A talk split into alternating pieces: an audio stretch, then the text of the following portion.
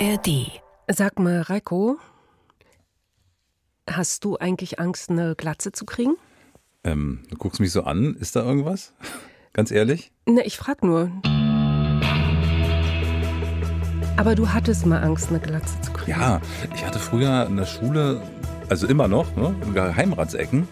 Und die anderen Klassenkameraden hatten die Haare so bis vorne und die haben alle gesagt, du kriegst ja gleich eine Glatze, kriegst ja gleich eine Glatze. Und beim letzten Klassentreffen war ich der, fast der Einzige ohne Glatze. Insofern hat das nicht immer was zu bedeuten.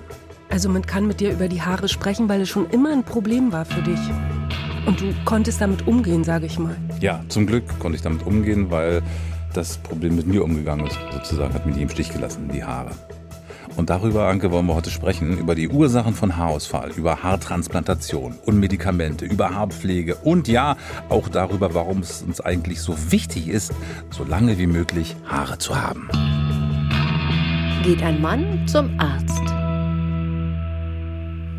Und damit ganz herzlich willkommen zu einer weiteren Folge von Geht ein Mann zum Arzt. Schön, dass ihr dabei seid. Ich bin Reiko Thal, bin unter anderem Fernsehmoderator, inzwischen so knapp Ende 50 ähm, und ich gehöre zu den Menschen, die nur so mittelgern zum Arzt gehen. Aber ich habe mir vorgenommen, meine Einstellung in dieser Beziehung zu ändern, auch mutiger und gesünder zu werden. Ja, und da spiele ich eine wichtige Rolle, denn ich schicke dich zum Arzt dafür. Du sollst ja so ein Vorbild sein für alle Männer. Und äh, nach deinen Erfahrungen könnten sich dann andere vielleicht ermutigt fühlen, doch eher zum Arzt zu gehen, denn manchmal ist es gar nicht so schlimm, wie man denkt. Nee, ist es auch nicht. Man muss sich nur überwinden. Ne? Also das, ich mache das, ich gehe zum Arzt, lass mich untersuchen von Kopf bis Fuß, von der Prostata, wirklich, ja, bis in die Haarspitzen. Also nicht in einer Untersuchung, das sind dann verschiedene. Und Anke, du stehst mir zur Seite in diesem Projekt, das finde ich toll, in diesem Abenteuer. Meine Freundin und Kollegin Anke Burmeister, meine Liebe, hallo. Ja, hallo Reiko. Ja, und Anke spornt mich nicht nur an, sondern sie ist auch hier für die, ich muss es so sagen, unbequemeren Fragen und vor allem Nachfragen zuständig. Also alle Sachen, über die ich sonst vielleicht nicht so gern rede. Und da gibt es einige, auf die ich ohne dich gar nicht kommen würde. Denn bei vielen von uns ist es ja auch so, wenn wir dann zum Arzt gehen, dann bitte schnell und Augen zu und durch. Dass das hier nicht so ist und ich das nicht so mache, dafür sorgst du. Ja, genau so. Das ist mein Job und das mache ich auch ganz gerne. Es ist auch so eine typische Frau-Geschichte. Wenn man hört, wenn man mit Leuten spricht, dann heißt es oft, ja, ja, die Frauen schicken die Männer zum Arzt. Das Ach. Hat, ja, deine Frau nicht. Also musste ich erst kommen. Da musstest du erst kommen. genau. Ja, also wir wollen heute über deine Haare sprechen. Das ist ja nicht so intim, oder? Ist das unangenehm für dich? Nee, überhaupt nicht. Und es sieht ja bei dir noch ganz gut aus. Noch ganz gut aus. Das ist schön, ja. Mhm. Nee, ich bin auch nicht ganz unzufrieden, muss ich ehrlich sagen. Weil äh, das ist, äh, wir haben es schon gesagt vorhin, der Haarausfall ist mir erspart geblieben. Bisher, man weiß ja nie, aber im Augenblick schon. Grau ist auch noch nichts, nur so ein bisschen die Schläfen. Ne? Du hast graue Schläfen? Ach so, da sind die Kopfhörer drauf. Ja, so ein bisschen, ja. Zeig's dir, guck mal hier. Warte. Ja, aber wirklich nur wenig. Mhm. Sieht aber interessant aus, oder? Ja, Hättest du jetzt eigentlich von dir aus sagen müssen. ja, aber du wegen der Kopfhörer. Sieht man gar nicht die grauen Schläfen. Es sieht eigentlich alles ganz okay aus. Und es ist wirklich, entschuldige bitte, aber deine echte Haarfarbe? Das ist meine echte Haarfarbe. Ist wirklich, äh, fragen mich viele. Vielleicht habe ich das so geerbt. Gute Gene. Meine Mutter ist 82, auch noch keine grauen Haare. Ach echt, mit ja. 82? Ja. Und von daher, man weiß es nicht. Also hier und da leuchtet mal eins, aber man sieht es eigentlich nicht. Ne? Das ist so, genau. Aber die Frage ist natürlich, sind meine Haare und meine Kopfhaut auch gesund? Das wollte ich wissen und habe mir auf den Kopf schauen lassen, und zwar von unserer heutigen Expertin. Das ist äh, die Hautärztin Professor Nathalie Garcia-Bartels. Hallo. Wir kennen uns schon ganz gut, ein paar Jahre. Du kannst mich auch äh, beurteilen, ähm, wirst aber auch heute meine Haare nochmal genauer unter die Lupe nehmen. Das hast du noch nicht gemacht. Die Lupe hast du dabei. Was ist das andere da? Das ist ein Holzspatel. Ein Holzspatel. Was machst du damit? Der dient dazu, einfach auf der Haut ähm, zu reiben, wenn man Schüppchen hat, zu gucken, wie locker sitzen die ähm, und welche Farbe haben die, wenn man daran reibt. Ähm, also ein ganz hilfreiches Zusatzinstrument. Also man geht als erstes zum Hautarzt, wenn man Haarprobleme hat. Das ist so. Ich habe noch mal geguckt. Der Hautarzt ist dafür spezialisiert oder sie sind da, dafür ausgebildet. Und darum bist du auch zu Nathalie gegangen, um sicher zu sein, dass es für immer so bleibt mit deinen Haaren, oder? Das kann ich nur hoffen. Ob es für immer so bleibt, das weiß ich nicht, aber für die nächste Zeit, denn sie ist ja noch eine Expertin für krankhaften Haarausfall. Äh, vor dem Treffen übrigens, Anke, mit, mit Nathalie bin ich nochmal zu meiner Friseurin Patricia gegangen. Man muss jetzt natürlich nicht zum Friseur für so eine Haaruntersuchung, aber ich gehe eh so alle vier, fünf Wochen. Ja, und dann kommt immer so ein Zentimeter weg. So oft gehst du zum Friseur? Hm. Alle vier bis fünf Wochen? Ja, das bin ich mir wert. Okay. Also, hast, also die Haare sind auch sehr kurz. So kurz auch nicht, oder? Nö, aber schon, ähm, kurz. kurz. Hattest du die eigentlich mal länger? In meiner Jugend, in meiner wilden Jugend. Echt? Also, Wie lang waren die da? Also manchmal bis zur Schulter so. Echt? Ja, aber nur ganz kurz mal und dann so, ja. Dann wieder kurz. Dann wieder kürzer. Also ich war nie so ein Langhaartyp. Also mhm. hab's mal gemacht, aber fand mich irgendwie cooler mit kürzeren Haaren, wenn war so ein Gegenstrom damals, die anderen hatten. Lange Haare ja, ja. und Reiko dann kurze. Ja, Sind deine Haare, also jetzt mal so als Frau gefragt, auch ein bisschen dünner? Also dann trägt man nee, ja dünn nicht, nicht feines Haar, würde ich sagen. Ne? Dünn sind sie nicht. Ne? Sie Entschuldigung, feines Haar. feines Haar. Ähm, ja, okay, also du warst bei Patricia, bei genau, deiner Friseurin. Genau, genau. Und ich habe den Friseurtermin dann auch gleich genutzt, um dann mal bei ihr mal zu horchen, was sie denn so aus ihrem Alltag erzählt. Denn beim Friseur kriegen natürlich die meisten Männer regelmäßig den, ich sage mal, Reality-Check. Ne? Da kommt dann wirklich die Wahrheit ans Licht. Ist ja auch ein bisschen mein Kapital. Die Haare? Ja, das stimmt. Und als Mann darf man ja auch ein bisschen eitel sein, oder? Ach, auf jeden Fall. Finde ich schon wichtig, wenn Männer auch ein bisschen eitel sind und sich nicht einfach, dass es egal ist, wie die Haare jetzt aussehen. Ja. Ist schon wichtig. Fragen Männer so nicht ab und zu, äh, sind die Haare lichter oder ist da irgendeine kahle Stelle oder werden die dünner? Fragen Sie das? Naja, doch. Wir haben schon einige Herren, die dann auch ganz oft sagen, ich soll dir den Spiegel hinten nicht zeigen, ähm, wegen dem Knie, was da immer mehr durchscheint. Echt, ja? Ja, ja, doch. Es gibt einige. Es gibt auch ganz viele, die dann doch auch sagen, ach Mann, lass mal vorne ein bisschen länger. Ich habe das Gefühl, das wird immer weniger. Da. Da war ich schon ein bisschen überrascht, wie oft Patricia anscheinend Kunden hat, für die das echt so ein Ding ist. Ne? Also, was das so für ein empfindlicher Punkt ist, wenn die Haare weniger werden oder eben schon weg sind. Mhm. Die wollen dann gar nicht mehr mit dem Spiegel hinten, wie, wie es so hinten sitzt, genau. gezeigt bekommen. Übrigens, das Knie, wie Sie das gesagt Knie, hat. ja. Aber was du sagst, dieser empfindliche Punkt, dass Haare einem ausfallen. Mhm. Ich habe das erlebt. Ich habe zwei Kinder, also kurz hintereinander bekommen und da sind mir Haare ausgefallen. Dann bekam ich so Geheimratsecken und hatte Ach. Ja, und es war ganz merkwürdig. Und da habe ich gedacht, oh Gott, das ist ja ein komisches Gefühl, wenn einem die Haare ausgehen. Das ist ja so ein Schmuck. Ist für Frauen wahrscheinlich noch schlimmer als für Männer, oder? Das weiß ich nicht. Du kannst ja darüber nicht reden, weil dir die Haare einfach nicht. Ja, aber ich kenne ja viele. Nie, ja. nie ausgehen. Das meinte auch Patricia mit Knie, ne? weil es so oft so oval und rund ist wie eine Kniescheibe.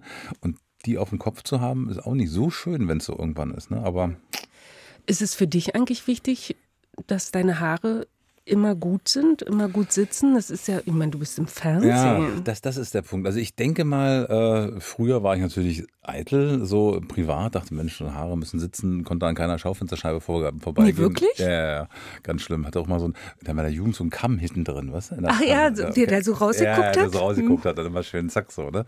Das war mir ja nicht mehr so wichtig, aber es ist natürlich im Fernsehen, macht schon ein bisschen was, ne? Es ist, äh, man sieht natürlich mit Glatze oder mit grauen Haaren älter aus. Mhm. Das ist einfach so und äh, der Jugendwahn ist ja auch bei uns angekommen und äh, mit vollem Haar und nicht grauem Haar äh, kann man auch ein bisschen länger mithalten. Es ist, ja. Würdest du dir die Haare, wenn die jetzt grau werden würden, färben oder ein Toupet oder sowas? Ein graues Toupet. Das ist die Gretchenfrage. Ich, ich weiß es wirklich nicht. Also, vielleicht. Aber es soll ja auch attraktiv aussehen, so ein paar graue Haare, ne? Sagen Frauen. Was sagst du? Ich habe darüber nachgedacht, ja, weil ich wusste, dass du mir diese Frage stellen wirst. Was Echt? sagen wir Frauen eigentlich dazu, wenn Männern die Haare ausgehen? Ähm, oder grau werden. Oder grau werden. Ich finde es ehrlich gesagt gar nicht so schlimm. Nee. Mm, -mm. Du bist nee. auch genügsam geworden mit dem Alter. Oh, ne? danke. aber bist du ja noch jung, meine liebe Dank, Ja gut, macht es jetzt auch nicht besser, ja. aber...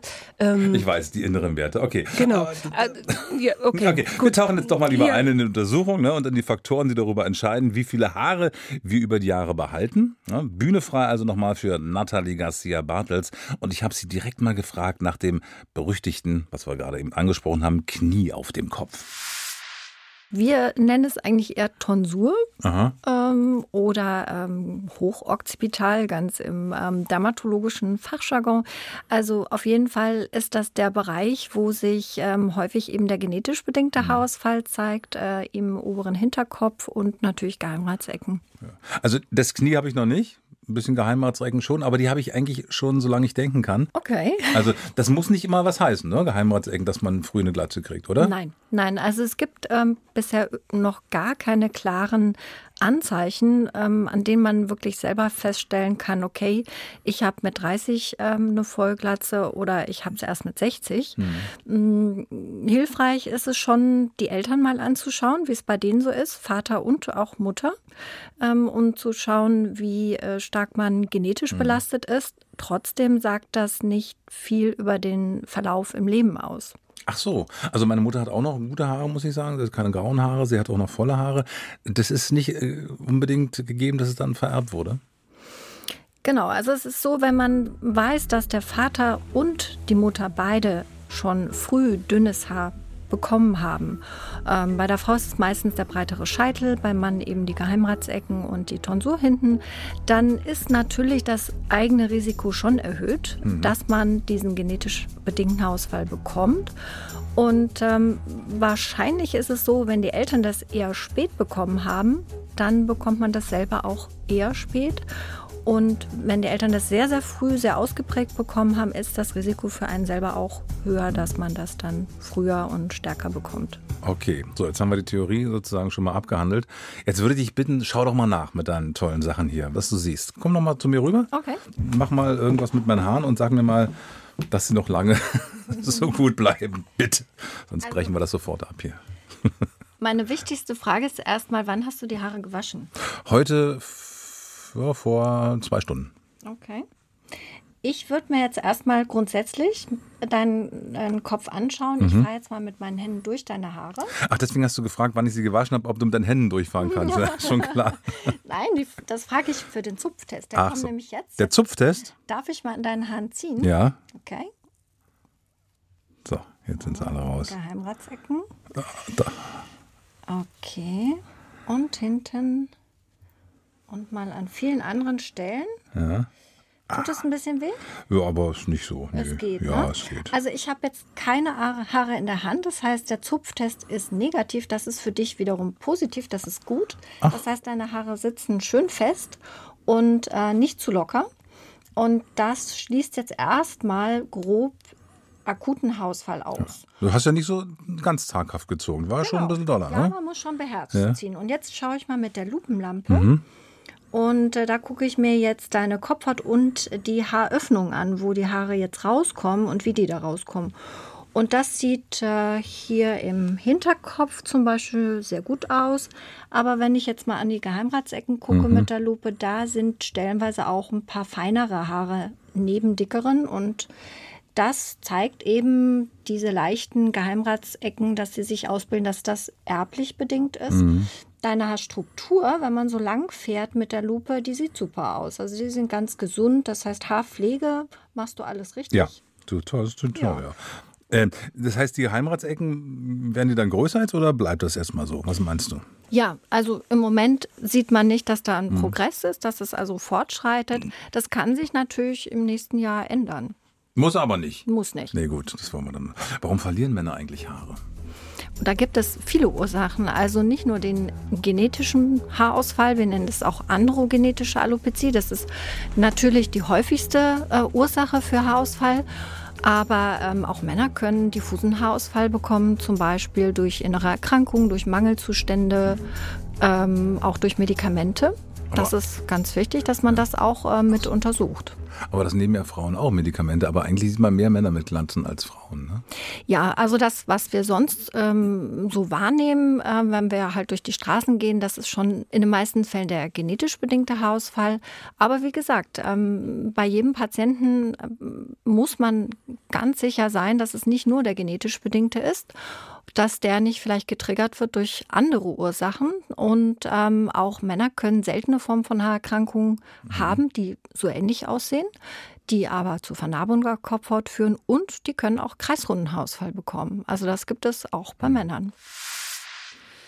Ja, Reiko, mhm. da hast du dir ganz schön an Haaren rumziehen lassen, ne? Aber hallo, ey, war so, Tat es weh? Total, aber ich bin ja so tapfer. Nein, es ging schon. Also das ist, äh, mal lass mich auch mal ganz gerne an den Haaren ziehen. Aber das ist ein anderes Thema jetzt. Genau. Ne? Also ähm, wir, wir ordnen das jetzt mhm. mal. Ja? Es gibt also genetisch bedingten Haarausfall. Mhm. Da fallen auch die Geheimratsecken runter. Also bei dir so ein bisschen. Dann gibt es Haarerkrankungen, die zu Vernarbung führen können und zu kreisrundem Haarausfall, also mhm. zu großen oder kleinen kahlen Stellen.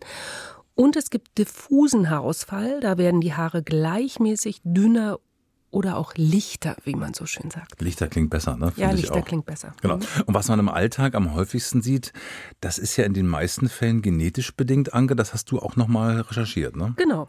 Ich habe da so ein paar äh, Sachen zusammengetragen. Ein Drittel aller Männer zwischen 25 und 40 Jahren sind von erblich bedingten Haarausfall betroffen und ab 50 erwischt es die restliche Hälfte der Männer. Und man kann also sagen, 70 Prozent aller Männer gehen die Haare dann im Laufe des Lebens aus. Bei Frauen leiden nur ein Viertel unter erblich bedingtem Haarausfall, aber Frauen gehen meist aus anderen Gründen die Haare aus. Also nach der Geburt, das habe ich auch erlebt.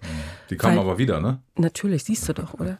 Ähm, falsches Färbemittel oder auch zu straffer Zopf, ja. also durch Echt? mechanische Belastung. Ja, ja. Das zieht dann sozusagen. Das zieht permanent. so und äh, dann geht es aus.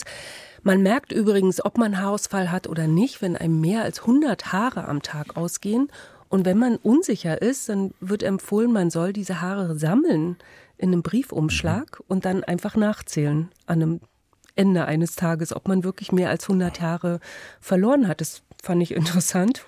Beim, beim nach dem Camp, ne? Nach dem ja. genau, dass man das dann so einsammelt. Ah, ja. Und was en vogue ist, mhm. sind Haartransplantationen.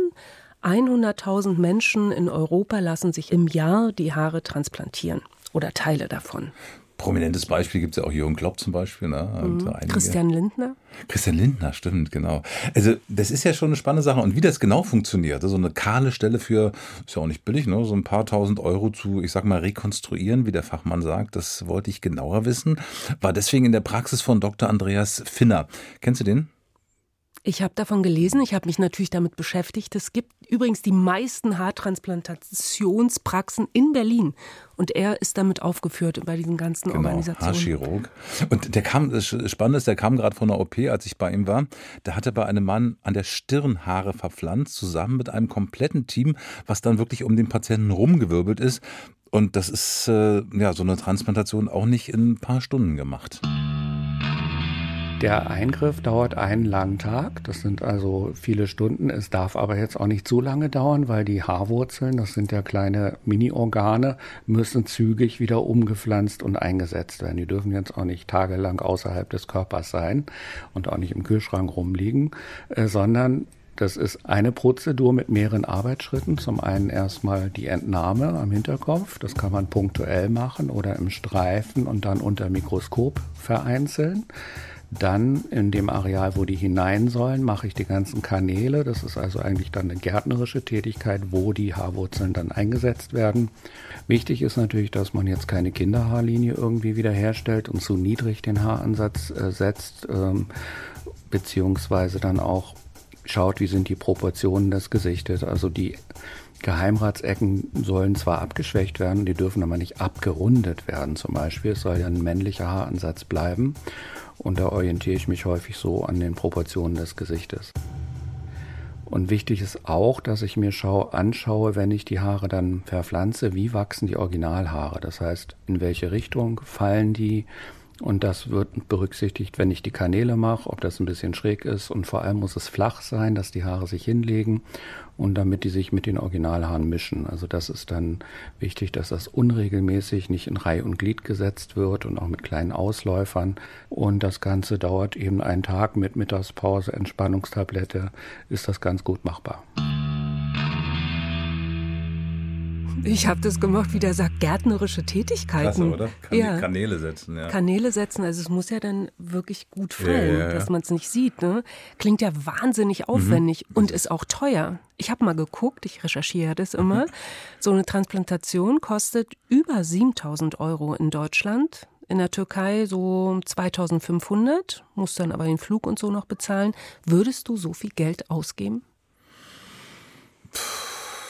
Es kommt darauf an, wie groß der Leidensdruck ist. Also bei meinen Geheimratsecken jetzt finde ich es nicht schlimm, die kann man gut verdecken, das ist auch nicht dramatisch. Und er hat ja auch gesagt, männlicher Haaransatz, ne? so eine eckigen Geheimratsecken. Aber ich könnte mir vorstellen, wenn du jetzt äh, an den Haaren hängst, also bei mir jetzt, wenn es plötzlich von heute auf morgen, ich weiß nicht, also ich würde es nicht ausschließen, ich würde es nicht ausschließen.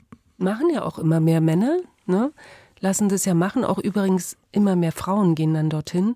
Ich habe ja auch mal mit, mit der äh, Hautärztin, wir hatten sie ja schon vorhin, Professor Nathalie äh, Garcia-Baditz drüber gesprochen, was Dr. Finner gesagt hat. Und auch für ihre Patienten ist das oft äh, wirklich ein Thema, was du auch äh, rausgefunden hast, so eine Transplantation.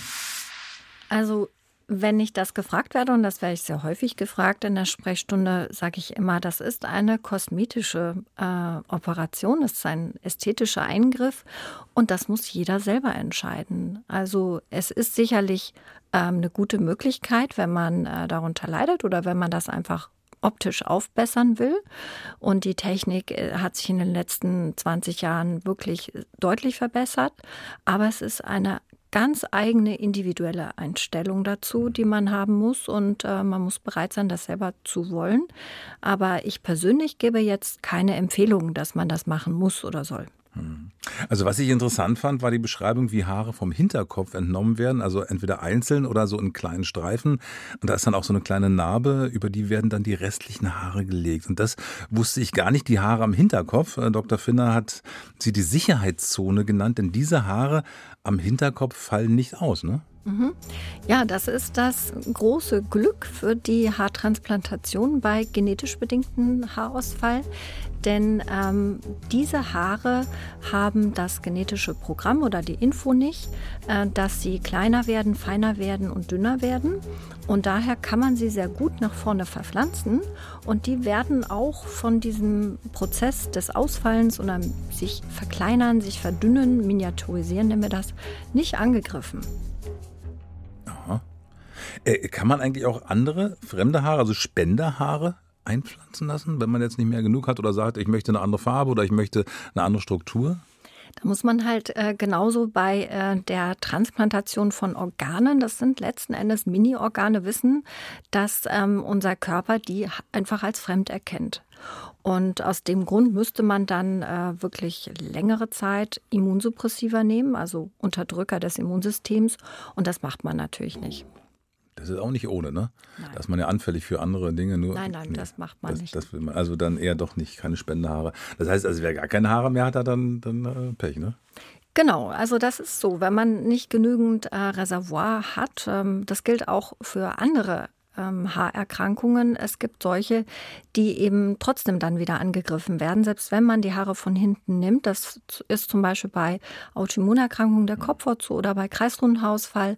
Da bringt es nichts, die Haare von hinten nach vorne zu verpflanzen. Die können eben wieder äh, angegriffen werden vom Körper. Das klappt wirklich vor allen Dingen beim genetischen Hausfall. Von hinten meinst du auch nicht vom Rücken jetzt oder so, ne? Genau. Ja, Theoretisch würde es auch gehen, oder? Also das bin ich tatsächlich mal gefragt worden, auch aus anderen Regionen äh, bin ich das mal gefragt worden, ob das Sinn macht. Und ähm, wir haben ja eine genetische Information an unseren Haaren. Das heißt, unser Körperhaar wächst kurz und unser Kopfhaar wächst lang. Das ist genetisch programmiert. Und das ähm, bestimmt die Dauer unserer Wachstumsphase. Wenn man also Körperhaar transplantiert auf den Kopf, dann wachsen die weiterhin so kurz und natürlich auch von der Struktur her so ein bisschen mhm. kräftiger, borstiger eventuell sogar. Und das macht man natürlich deswegen nicht. Der Haarexperte übrigens war ganz ruhig erfahren, hat mir erzählt, dass 80 Prozent äh, Männer zu ihm kommen, aber eben auch Frauen. Und vor allem das ist interessant, dass die Männer immer jünger werden. Die sind schon mit Mitte 20 bei ihm. Und da sagt er, nein, nee, da schicke ich die auch manchmal wieder nach Hause. Denn so wie ich das verstanden habe, ist es auch normal, dass sich die Haare bei jungen Männern ändern, dass sie ausfallen, dass sich der Haaransatz ändert. Also da ist noch nichts Krankhaftes dran, oder? Also bisher sagt man generell, dass der genetische Haarausfall, der androgenetische Haarausfall bei Männern jetzt keine Erkrankung ist.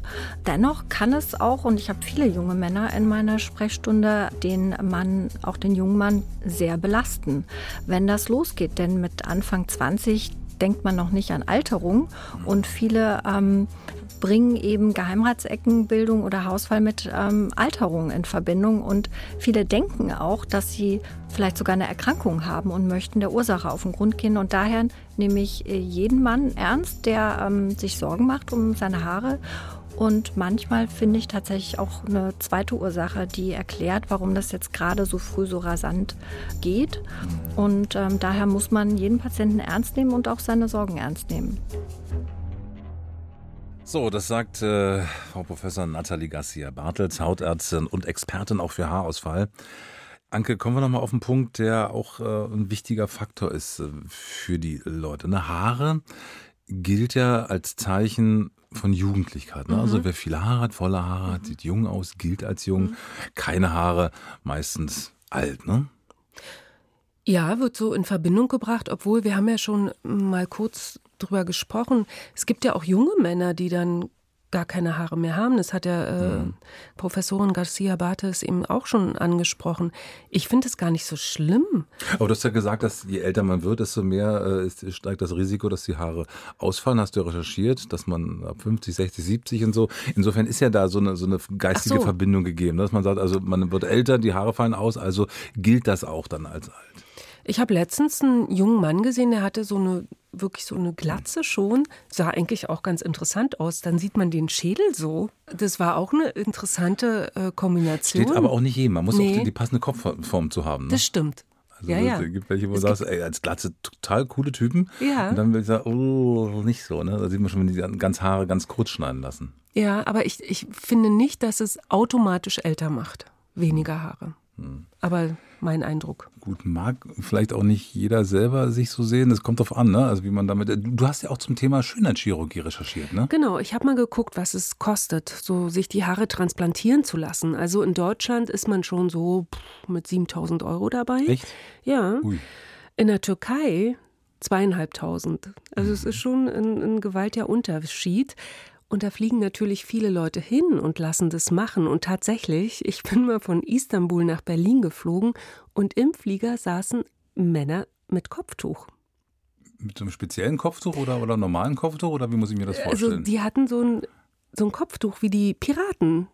Oder wie so Rocker hm. manchmal. Und du glaubst, so dass, dass, die da, dass, dass die sozusagen eine Transplantation haben machen lassen? Warum? Oder war das ein modisches Accessoire? Weiß ich nicht, oder? Das, dann muss es sich überhaupt nicht durchgesetzt haben, glaube ich. Dann ist es vielleicht okay, ja, einfach ja. mal in der Luft hängen geblieben, diese, äh, dieser Trend. Das kann schon sein, ja. Ja, ja, die Leute fliegen dahin und dann sieht man ja die Narben. Du gehst ja, du lässt es ja machen, ambulant, und dann fliegst du zurück hm. nach Hause. Ja, stimmt. So. Und das lassen die Leute machen, weil sie eben nicht darauf klarkommen, dass ihre Haare ausgehen. Und ich habe bei mir mal im Freundes- und Bekanntenkreis rumgefragt, was würden Männer alles in Kauf nehmen für ihre Haare und wie denken sie darüber? Also in der Familie väterlicherseits als auch mütterlicherseits ähm, sieht das alles sehr gut aus. Ist das überhaupt ein Thema für dich? Äh, bis jetzt noch nicht und sollte auch hoffentlich keins sein. Also ich habe mir noch keine Gedanken gemacht darüber und bin, glaube ich, genetisch auch ganz gesegnet diesbezüglich. Also ich gebe zu, ich wache manchmal schweißgebadet auf und habe Albträume und fasse mir auf den Hinterkopf und sage, oh Gott sei Dank, kann ich wieder umdrehen und weiter schlafen. Da sind doch noch Haare. Es ist noch nicht kahl. Also insofern bin ich davon ja noch gar nicht bedroht. Aber wenn es dann soweit wäre, ich habe vollstes Verständnis für die, die dann aktiv werden. Haare woanders herholen. Kommt mir manchmal in den Kopf. Äh, ich wünsche mir es zu ignorieren, aber in unserer Familie scheint es so ab 35 zu kommen. Habe ich jetzt noch ein, zwei, drei Jahre Zeit. Aber was ich dann mache, weiß ich noch nicht. Bin ich jetzt nicht, äh, ich habe mich noch nicht darauf vorbereitet. Wärst du bereit, äh, die Haare transplantieren zu lassen? Ja, ja. Also einmal hinten auf dem Kopf sicherlich. Und dann macht man das ja auch vorne bei den Geheimratsecken. Ich kenne ein paar Fälle, wo das gut gelaufen ist. Und dann, auch wenn das viel Geld kostet, würde ich das möglicherweise mal probieren. Also bisher bin ich noch mit einem relativ gesunden Haarwuchs gesegnet. Das hat man auch bei meinen Großvätern gesehen. Die hatten eigentlich ziemlich lange bis ins hohe Alter hinein noch einen ganz guten Haaransatz. Und ähm, ja, so meine Geheimratsecken habe ich. Und ich muss zugeben, ich bin auch ein bisschen eitel, was meine Haare angehen. Also ich würde dann schon so einiges auf mich nehmen. Bislang ist es aber noch äh, nicht so nötig, jetzt irgendwie was in Richtung Mittelchen da reinzuschmieren. Also auf dich nehmen heißt Mittel. Ja, ja, denke ich mal schon. Also ich glaube, ich würde nicht so weit gehen jetzt in Richtung Haartransplantation. Das wäre, glaube ich, nicht mein, nicht mein Stil. Ähm, ich glaube, ich würde dann eher so äh, in Würde das sehr, sehr kurz halten und so ein bisschen wie äh, Captain Picard von der Enterprise das so äh, etwas stilvoll dann arrangieren. Stilvoll arrangieren mhm. ist auch nett gesagt, oder? Ich meine, du bist ja ganz weit weg davon. Aber willst du arrangieren, wenn nichts mehr da ist, oder? Du musst dazu stehen, es ist eine Frage der Haltung. Wäre es für dich vorstellbar, wie Captain Picard die Haare. Nee, nee ich brauche gar nicht zu nee, Ende nee, nee, nee, weil ich habe es ja vorhin gesagt, ne, die, die, die, Kopfform passt nicht bei mir. Ne? Also das sieht, würde nicht gut aussehen, glaube ich, nicht ganz so gut. Sind ja auch noch genug da. Es sind Ey, wir brauchen nicht darüber zu reden, eigentlich überhaupt nicht. Ach toll, ja, aber Also, also unabhängig von allem, das kann ja aber irgendwann auch wirklich, wer, wer das will, auch zu spät sein für eine Haartransplantation. Das heißt, wenn man irgendwann sagt, jetzt will ich es machen, nee, äh, dann bleibt einem nur noch die Perücke, der Hut oder eben die Glatze. Warum? Weil nichts mehr da ist, was man verpflanzen kann. Einige Patienten sind gar keine Kandidaten, weil ihr Haarausfall gerade erst anfängt. Andere Patienten haben so große Areale, die schon kahl sind, und äh, nicht genug Spenderhaar am Hinterkopf. Das ist ja begrenzt, so dass man da vielleicht nur einen Teil des Kopfes wieder auffüllen kann oder eben sagt, das reicht gar nicht, was sie mitbringen an Spenderhaaren. Die sind vielleicht auch zu klein und flaumig. Manche Patienten sagen, ach, wissen Sie was, machen Sie den Vorder- oder mittleren Kopf, hinten diese Platte, das stört mich nicht so. Und da kann es auf jeden Fall bei vielen ausreichen, das Spenderhaar am Hinterkopf. Man muss sich das aber genau ausmessen, angucken, wie viel Spenderhaare habe ich, weil die Wurzeln werden ja umgepflanzt. Die wachsen ja hinten dann nicht wieder nach. Und dann muss man genau damit haushalten, das geschickt verteilen, schön flach einsetzen. Gerade wenn der Haarausfall noch weitergehen könnte, dann sollte man nicht nur eine Haartransplantation machen, sondern auch die vorhandenen Haare erhalten mit Haarmedikamenten, Tinkturen, manchmal auch Tabletten. Und diese Nachbetreuung ist ganz wichtig, weil sonst könnte es sein, die Transplantate bleiben stehen und dahinter geht es weiter. Und nicht bei allen Patienten kann man das dann nochmal wiederholen, beziehungsweise man müsste das schon sonst auch einplanen, damit das nicht ähm, komisch aussieht, dass man eventuell später das nochmal wiederholt. Spenderhaare fand ich ja auch ein gutes Wort, oder? ja. Also hier hinten an dem Hinterkopf, ja. da sind irgendwie so wie Dauerhaare, also mhm. unsere Urhaare, ja? ja? Interessant. Die kannst du spenden, ja. Die kannst du spenden, nach vorne, umsetzen sozusagen. Aber schon, ne? wenn, wenn du ein Transplantat machst und dann geht es hinten aber weiter mit dem, mit dem Haarausfall, dann, dann hast du da oben Haare und hinten dann nichts mehr und hast du viel Geld aus. Das ist aber auch nicht so schön, die nee, Vorstellung, da brauchst oder? Du wirklich Profis, die das beobachten. Ne? Und dann hat er ja auch gesagt, man soll ja trotzdem, wenn man das gemacht hat, dann noch Haarwuchsmittel nehmen. Ja. Ja, ja. Ich glaube, das boomt ja auch, ne, diese Haarwuchsmittel. Da gibt es ja ganz tolle Sachen. Also, weiß ich nicht, ob die toll sind, aber werden zumindest als toll beschrieben. Die gibt es schon seit Jahren. Und ich habe mal geschaut und Finasterid gefunden. Kann man äh, als Tablette, glaube ich, nehmen und auch als Tinktur, ne? Mhm. Soll ziemlich viele fiese Nebenwirkungen haben, also Schlafstörungen oder Impotenz zum Beispiel. Frage ich mich, ne? lieber Haare oder nicht mehr? Mhm. Man weiß es nicht. Aber das spielt auf alle Fälle schon eine Rolle bei der Entscheidung, die überhaupt zu nehmen. Ja, also neben Finasterid, was zurzeit als ähm, Präparat zugelassen ist zur Behandlung, gibt es auch noch das Minoxidil, das zur örtlichen Anwendung vorgesehen ist. Beide sind eben zugelassen für den Mann zur Behandlung des genetischen Hausfalls und äh, die haben unterschiedliche Nebenwirkungen. Und bei Finasterid ist tatsächlich so, dass eben ähm, das bei den Nebenwirkungen angegeben ist und äh, da schrecken auch viele der Patienten erstmal zurück mhm. und entscheiden sich erstmal für die örtliche Behandlung. Und ähm, manchen ist das aber zu umständlich, zweimal täglich was auf die Kopfhaut aufzutragen. Die nehmen dann doch das leichte Risiko in Kauf und ähm, versuchen es mal mit der Tablette Finasterid. Aber ich, stell mir vor, so ein Mann sagt sich, ah Mensch, ich habe keine Haare mehr, ne? ich will aber eine Frau kennenlernen, will gut aussehen, nimmt das Zeug, ne? kriegt Haare und ist impotent.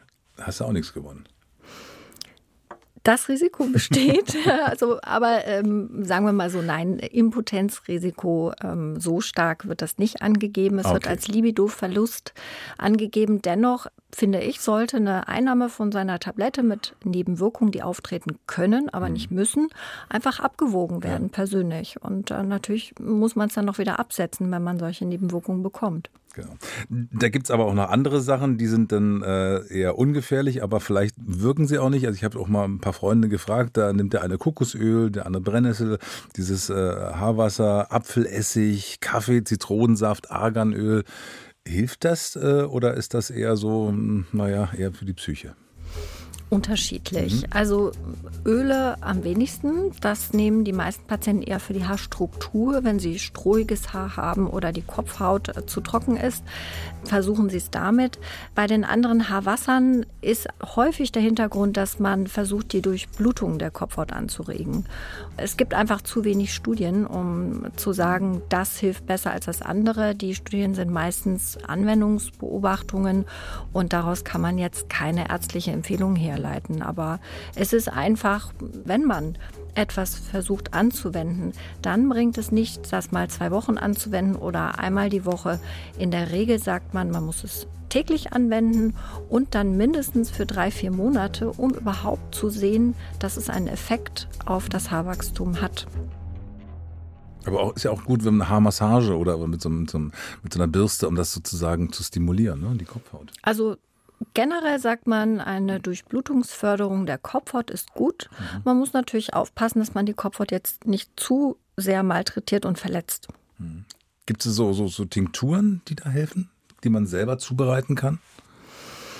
Also davon rate ich jetzt erstmal als Ärztin mhm, ab. Mhm. Ich finde immer besser erstens eine klare Einschätzung durch den Hautarzt. Ähm, was habe ich überhaupt? Und ähm, was gibt es für Behandlungsmöglichkeiten und sieht meine Kopfhaut auch in Ordnung aus. Denn wenn man jetzt noch hm, Probleme hat wie Schuppen oder ähnliches, dann äh, sollte man auch sehr vorsichtig sein mit Eigentherapien. Das kann das manchmal dann hm. auch verschlechtern. Und die Wirksamkeit ist einfach bei diesen pflanzlichen Produkten nicht so klar belegt keine Studien wahrscheinlich dafür. Nee. Ne? Hm. Äh, welche, in welchen Fällen sagt denn die Krankenkasse, Sie unterstützen da bei, bei solchen Haargeschichten? Gibt es da was oder muss man das alles aus eigener Tasche bezahlen? Ja, die Mittel, die äh, haarwuchsfördernd sind, werden nicht von den ähm, Krankenkassen erstattet. Haarausfall wird, wenn er krankhaft ist. Dessen Untersuchung und Behandlung wird ähm, von den Kassen in der Regel auch unterstützt. Manchmal muss man dann einen Antrag an die Krankenkasse stellen und ähm, man muss eben ganz klar unterscheiden zwischen dem echten krankhaften Hausfall oder Kopfhauterkrankungen und dem erblich bedingten genetischen Hausfall, der nicht als Krankheit per se angesehen wird. Also wenn es einem wert ist, dann tief in die Tasche zu greifen und diese Rekonstruktion, über die wir gesprochen haben, zu bezahlen, gibt ja auch viele Angebote im Ausland oder spezielle Haarkliniken. Hab da auch was von Flat Rates gelesen. Das so und so viele tausende Grafts, das ist der englische Begriff für Transplantate, toll, ne? Werden für einen Fixpreis verpflanzt. Aber man kann ja auch pauschal gar nicht sagen, weil man gar nicht weiß, wie viel mein Spenderhaar überhaupt hergibt. Ne? Und Dr. Finger meinte, man soll die Hände davon lassen, äh, wenn dann vom Arzt auch über einen längeren Zeitraum betreuen lassen und sich von Experten behandeln lassen. Er hat mir mal erzählt, dass mindestens einmal in der Woche ein Mann in der Praxis ist, dem die Haare falsch eingesetzt wurden oder hat Infektionen und es wurden einfach zu viele Haare hinten von den Spenderhaaren rausgenommen. Die wachsen dann einfach nie wieder nach. Kennst du sowas äh, auch aus deiner Praxis? Ja, also es gibt schon Patienten, die dann äh, zu mir kommen, ähm, die ähm, Probleme nach der Haartransplantation bekommen haben. Da ich die selber nicht mache, solche Transplantationen, sehe ich nicht ganz so viele, denn in der Regel suchen die dann schon den Arzt auf, der es gemacht hat. Was ich hin und wieder mal sehe, sind Infektionen, die danach mhm. aufgetreten sind oder auch einfach Patienten, die nicht so wirklich zufrieden waren mit dem Ergebnis. Dann kann man es dann schlecht wieder reparieren, ne? Hey. Ja, also da ist dann die Kunst des Transplanteurs gefragt, äh, mhm. das wieder zu richten. Also wir haben jetzt viel über Einsatz, Ersatz gesprochen, über kosmetische Eingriffe. Was sagst du denn aus medizinischer Sicht? Was kann ich tun, damit die Haare schön bleiben? Also gut, wenn es jetzt nicht genetisch ist, sondern was kann ich selber tun? Gesunde Ernährung zum Beispiel, denke ich dran, oder? Absolut. Also unsere Haare sind ja stetig wachsende Gebilde. Die brauchen äh, eine gute Nährstoffversorgung und ähm, reagieren sehr empfindlich, wenn man ihnen was entzieht. Ähm, nicht jeder bekommt das, aber wenn man beispielsweise anfängt, jetzt sich vegetarisch oder vegan zu ernähren ähm, und achtet da nicht auf bestimmte Dinge, dass man ganz bewusst zum Beispiel eisenreich ist oder Veganer, dass sie B12 als Tabletten zu sich nehmen, dann ähm, kommt es bei manchen Patienten eben dazu, dass die eine Art Nährstoffentzug bekommen und die Haare äh, darauf sehr empfindlich mit Ausfall reagieren. Und äh, solange man sich eben gesund ernährt, dazu zählen Vitamine, Spurenelemente, aber auch Eiweiße, denn unsere Haare bestehen aus Eiweißen, kommt es dazu, dass die Haare immer genug Nährstoffe haben und damit auch kräftig nachwachsen. Zusätzlich ist ganz wichtig, Faktoren von außen zu beachten. Es gibt manche Menschen, die äh, stressen ihre Haare durch die Haarpflege. Das heißt, zu heißes Föhnen, hm. Glätteisen, Haarwachs, Haarspray, beherztes Durchkämmen und dann Reißen an den Haaren. Und das kann eben auch die äußere Haarstruktur, sowie auch Haare färben oder blondieren, verändern und äh, damit zu Haarbruch führen. Und das merkt man dann auch, dass die Haare dann anders sind und struhiger. Siehst du, mache ich es ja intuitiv richtig. Ich föhne gar nicht, sondern nehme das Handtuch und dann werden die trocken gerubbelt und dann ist gut. Oder? Ja, also wenn man jetzt ganz genau sein möchte, sollte man nicht rubbeln. Boah, ich dachte, ich kriege jetzt ein Lob. sondern tupfen. Ab wann sollte man denn zu einer Haaranalyse gehen? Also wann ist was wichtig? Für eine Haaranalyse mhm. ist es ganz wichtig, ähm, wenn man Haarausfall hat, der sich jetzt bei der ersten klinischen Untersuchung, wie ich es jetzt gerade bei dir gemacht habe, äh, nicht so deutlich einordnen lässt. Dann nutzt man eine Haaranalyse ähm, und das ist nicht, dass man jetzt die Haare in irgendein Gerät steckt und guckt, wie viele Nährstoffe die haben. Das macht keinen Sinn, sondern mhm. man schaut sich das Wachstumsverhalten der Haare an und das Ausfallsverhalten und äh, die Haardichte. Und darüber kann man dann Rückschlüsse über die Diagnose und äh, vor allen Dingen die Ursachen hm, ziehen. Okay. Da heißt der Podcast ja, geht ein Mann zum Arzt, also der kürzeste Witz, weil Männer gehen ja eigentlich weniger zum Arzt oder ziemlich wenig. Äh, die gehen erst zum Arzt, wenn das Kind schon im Brunnen gefallen ist, sprich die Haare ausgefallen in dem Fall. Aber woran merken der Männer, dass das alles jetzt mit dem Haarausfall, den man ja normal hat, nicht mehr normal ist? Ich äh, sehe an meinen Patienten, dass die das äh, durchaus sehr gut einschätzen können. Die sagen, na ja, so ein bisschen Geheimratsecken, habe ich schon länger. Und äh, jetzt aber habe ich gemerkt, dass ich beim Haarewaschen plötzlich sehr viele in der Dusche habe oder in den Händen halte, wenn ich die shampooniere. Oder ich kämme sie über dem Waschbecken aus und da sind plötzlich wesentlich mehr Haare als sonst.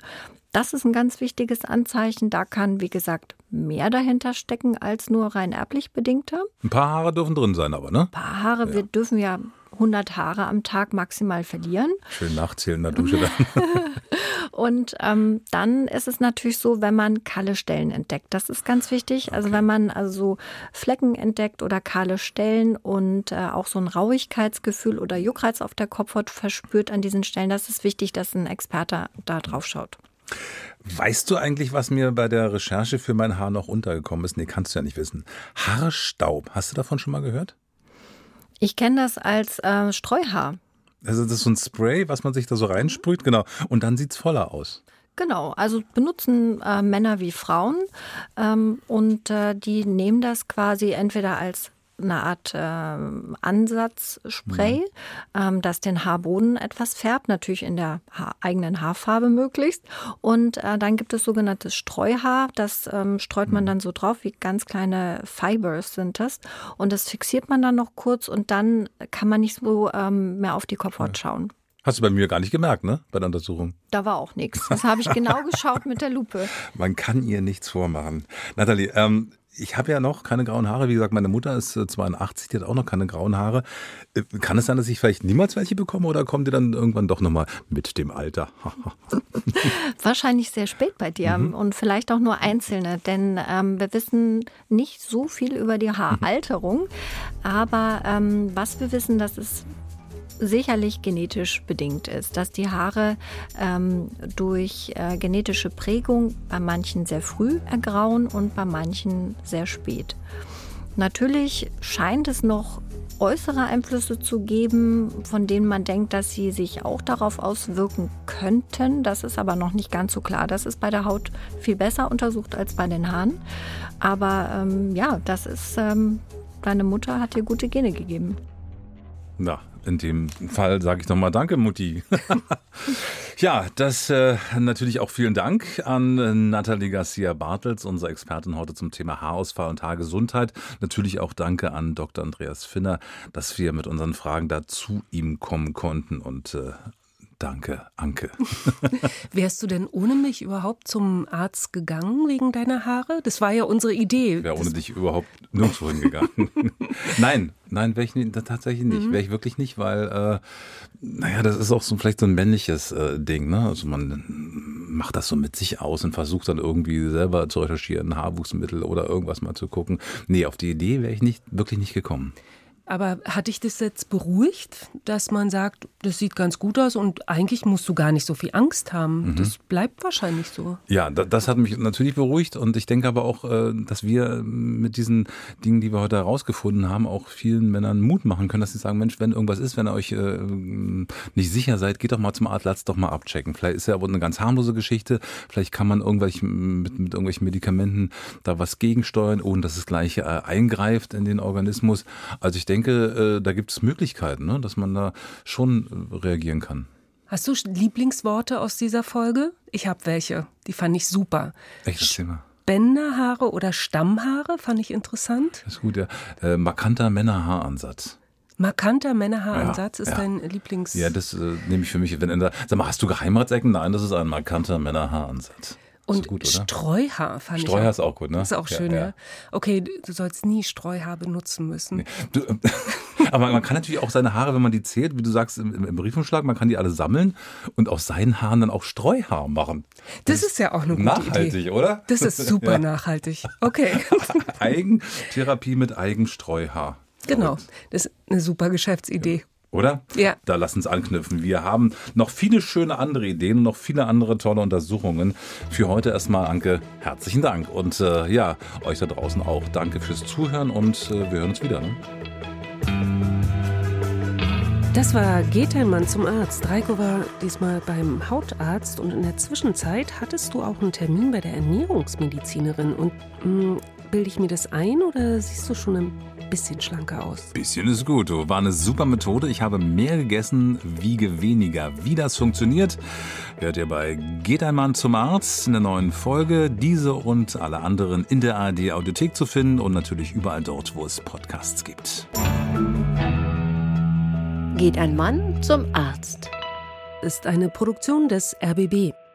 Idee, Redaktion und Regie Ina Tschitschikowski. Hosts Anke Burmeister und Reiko Thal. Autorin Anke Burmeister, Co-Autor Klaus Schwartau, Sounddesign Kevin Carstens, Studioaufnahmen Angelika Schäfer, Postproduktion Bodo Pasternak, Covergestaltung Miwosch Wachulski. Sag mal, Reiko, gehst du eigentlich angeln? So richtig mit Gummistiefeln und so schweigend am Wasser sitzen? So stellst du dir das vor, ne? Nein, nein, nein, nein. Das, äh, da hätte ich auch gar nicht die Ruhe zu. Ähm, aber ich war früher mal, äh, als mein Sohn noch klein war, in den Ferien war, sind wir mal angeln gegangen. Aber das heutige Angeln hat damit auch wirklich nichts mehr zu tun. Und das beweisen Frieda Rösler und Erik Mikan alle 14 Tage mit angebissen. Zwar dem Angel-Podcast vom Rundfunk Berlin-Brandenburg und egal ob für Angel-Influencer, Turnierangler, VIPs oder Berlins einzige Berufsfischerin Frieda und Erik bekommen sie alle an den Haken angebissen in der ARD Audiothek zu finden oder natürlich überall da, wo es Podcasts gibt.